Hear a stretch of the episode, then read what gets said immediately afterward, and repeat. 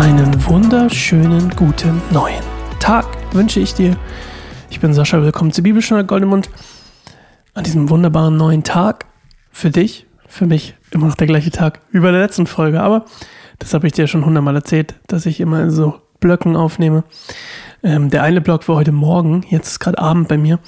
Ähm, mich hat mal jemand gefragt, ähm, oder jemand war mal interessiert, wann ich eine Folge aufnehme.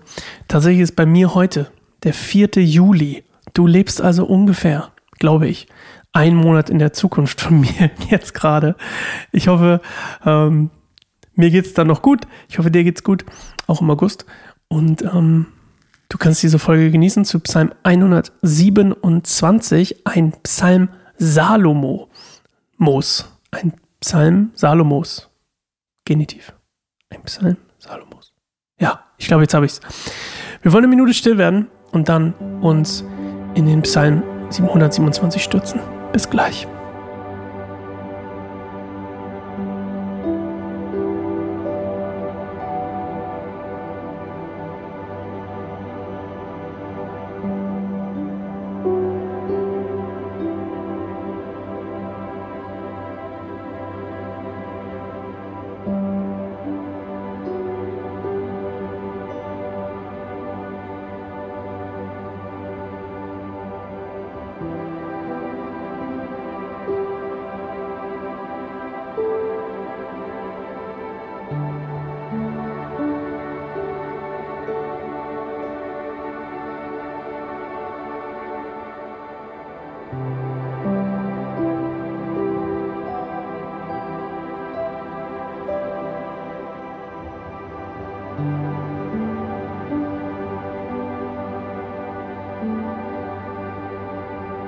Wenn der Herr nicht das Haus baut, ist die Arbeit der Bauleute vergeblich. Wenn der Herr die Stadt nicht beschützt, ist es vergeblich, sie mit Wachen zu umgeben. Es ist vergeblich, vom frühen Morgen bis in die späte Nacht hart zu arbeiten, immer in Sorge, ob ihr genug zu essen habt. Denn denen, die Gott lieben, gibt er es im Schlaf. Kinder sind ein Geschenk des Herrn, Sie sind ein Lohn aus seiner Hand. Kinder, die einem jungen Mann geboren werden, sind wie scharfe Pfeile in der Hand eines Kriegers. Glücklich ist der Mann, dessen Köcher voll ist. Sie werden nicht zugrunde gehen, wenn sie sich an den Toren der Stadt ihren Feinden stellen. Ja, ein Pilgerlied wieder aus den Pilger. Pilger? Wallfahrts? Wie heißt das Buch? keine Ahnung, Pilgerpsalm 120 bis 134. Das hat er doch irgendeinen Namen oder habe ich das irgendwie jetzt falsch eingeordnet? Naja, Lirum Larum, also Salomo. Vers 1 und 2 klingen sehr doll. Kannst du gerne mal vergleichen, wie das Predigerbuch, was übrigens auch von Salomo ist, deswegen macht das auch voll Sinn. Und eine Sache, die ich hier, eigentlich sind das so zwei Sachen, die hier, drei sogar, naja, erstmal eine ganz leichte Erklärung, nämlich der letzte Satz. In den Toren der Stadt. Ich weiß nicht, ob ich das schon mal erklärt habe. Ich habe es schon mal in einer anderen Staffel erklärt. Aber in den Toren einer Stadt wurden quasi wurde Gericht gehalten, wenn man das so will. Es wurde im, in den Toren der Stadt gemacht. Und das ist eigentlich ziemlich spannend, weil das hier quasi ist das, was hier aufgegriffen wird. Also die Feinde in den Toren der Stadt sind nicht unbedingt die Kämpfer der, der anderen, was weiß ich, ähm, von, von feindlichen Nationen oder was auch immer, das ist hier nicht gemeint. Hier ist tatsächlich gemeint, wenn man so will, ein, ein interner Kampf. Also ähm, Anklage, falsche Anklage in dem Fall. Ähm, weil unter anderem, und das passt dann auch eben zu dem, zu dem Kinder, zu der Kindersache, unter anderem Söhne haben auch schon ihre Familien vor Gericht, also in den Toren, ähm, vertreten. Daher, deswegen der Schluss. Das nochmal zum, zum, zur Erklärung. Was ich aber super spannend finde, ist nämlich eigentlich das mit der Arbeit. Also, das ist eine sehr, sehr spannende Diskussion, die wir hierüber haben können. Gerne, sehr gerne. Ich glaube nämlich sehr stark, aber das ist mein, mein Ding. Ich glaube sehr stark an Gottes Versorgung. Gott hat mir mal durch eine sehr abstruse Geschichte, durch einen Eindruck von jemand anderem, ähm, ach, ich erzähle es einfach. eigentlich ist auch nicht, ist auch ganz kurz.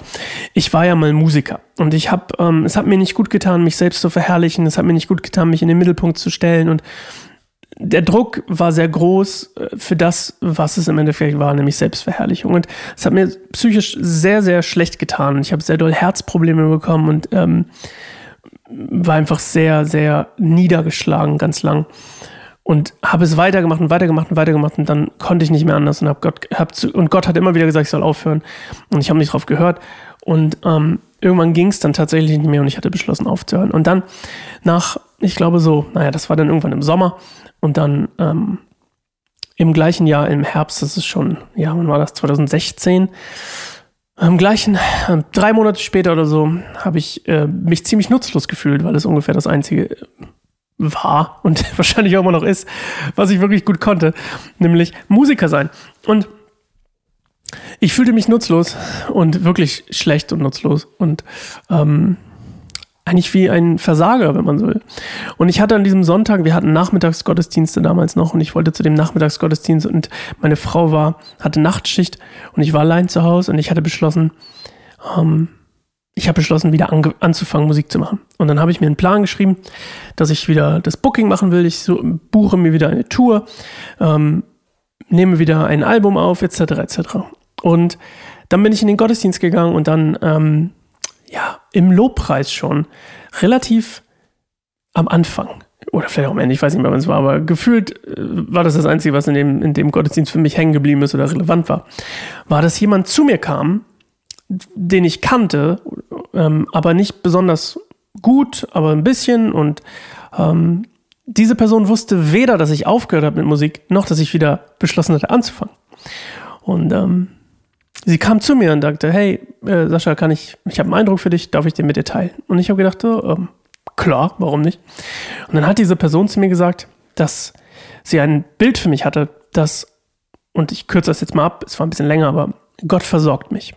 Und ich muss nicht länger in meinem Hamsterrad laufen. Und dieses Hamsterrad musst du verstehen, erstmal war das krass, weil es genau an diesem Tag war, dass ich beschlossen hatte, weiterzumachen mit diesem toxischen Leben, was ich mir aufgebaut hatte, ohne Jesus. Und das Hamsterrad ist ja literally das, was mich kaputt gemacht hat, indem ich gelaufen bin. Und warum habe ich das gemacht? Weil ich Angst hatte, nicht versorgt zu sein oder versorgen zu können, auch als, als Ehemann nicht versorgen zu können. Und so hat mir Gott auf eine sehr spezielle Art und Weise eine sehr, sehr präzise Art und Weise zu verstehen gegeben, dass ich mich entscheiden muss. Nehme ich die Versorgung an oder nicht? Und nun steht ja hier, im Schlaf sind die versorgt, die Gott liebt und die Gott lieben. So rum. Und jetzt könnte man daraus lesen, und ich glaube, das passiert manchmal auch, und das ist nämlich nicht mein Punkt. Man könnte daraus lesen, wir sind versorgt, Punkt. Und das stimmt. Nun, es gibt diese, wunderbare, diese wunderbaren Vers in der Bibel, Glaube ohne Werke ist tot. Und das ist nicht deswegen, weil wenn wir nichts tun, ist unser Glaube tot, sondern genau andersrum. Wenn wir gläubig sind, wenn wir Jesus nachfolgen, dann wollen wir tun.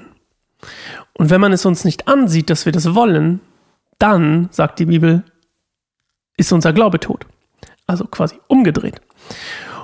Und ich habe gemerkt, Gott hat einen Plan für mich. Gott platziert mich. Gott möchte etwas von mir und er hat mir einen, einen ähm, auf Englisch sagt man Drive, er hat mir eine Motivation ins Herz, einen Herzenswunsch in, ins Herz gelegt, ähm, einen Wunsch in, ins Herz gelegt, jetzt habe ich es, etwas zu tun, nämlich das hier, unter anderem das hier.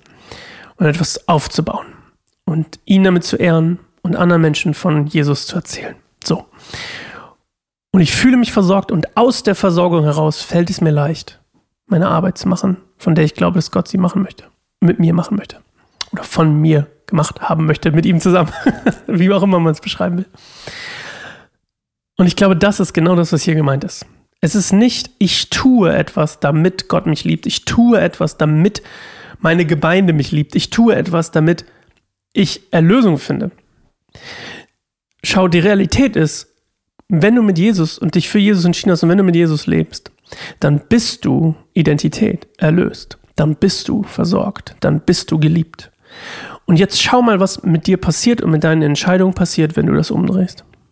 Wenn du aus deinem Ich bin versorgt anfängst zu arbeiten, du wirst 100% andere Arbeitsentscheidungen treffen, als du triffst, wenn du denkst, du musst arbeiten, damit du Erlösung findest. Du musst arbeiten, damit du versorgt bist. Das ist das, was hier als es ist vergeblich vom frühen Morgen bis in die späte Nacht hart zu arbeiten, immer in Sorge, ob ihr genug zu essen habt. Das ist das, was hier gemeint ist. Davon bin ich fest überzeugt. Es ist genau das. Du bist versorgt. Und jetzt arbeite in deine, aus deiner Versorgung heraus für Jesus. Und er wird es segnen. Und er hat es ja schon gesegnet. Und nicht andersrum, ich muss für meine, meine, meine ähm, Versorgung arbeiten. Weil dann wirst du andere Entscheidungen treffen. Und die werden nämlich im Zentrum nicht Jesus haben, sondern die werden im Zentrum deine Versorgung haben. Und das ist genau das, was hier gemeint ist. Okay.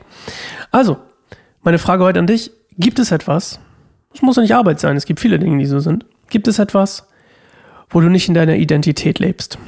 Und die Identität in dem Fall eben zum Beispiel, zum Beispiel, du bist versorgt. Das ist das, was Jesus, was Gott dir zuspricht.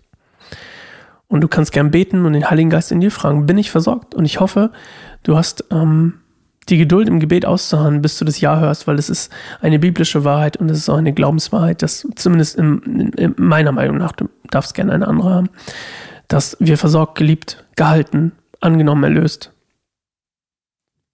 ja, gesehen sind. Und dafür bete ich, dass du das, jetzt bete ich mal am, am, am Ende, ich hoffe, das ist okay. Jesus, ich bete, dass du Identitäten zeigst, dass du im, im Geist in uns, durch deinen Geist in uns zu uns sprichst und unsere Identität festmachst, unsere Identität in dir und uns zeigst, was wir schon sind und woraus wir leben dürfen. Und dafür danke ich dir, Jesus. Amen.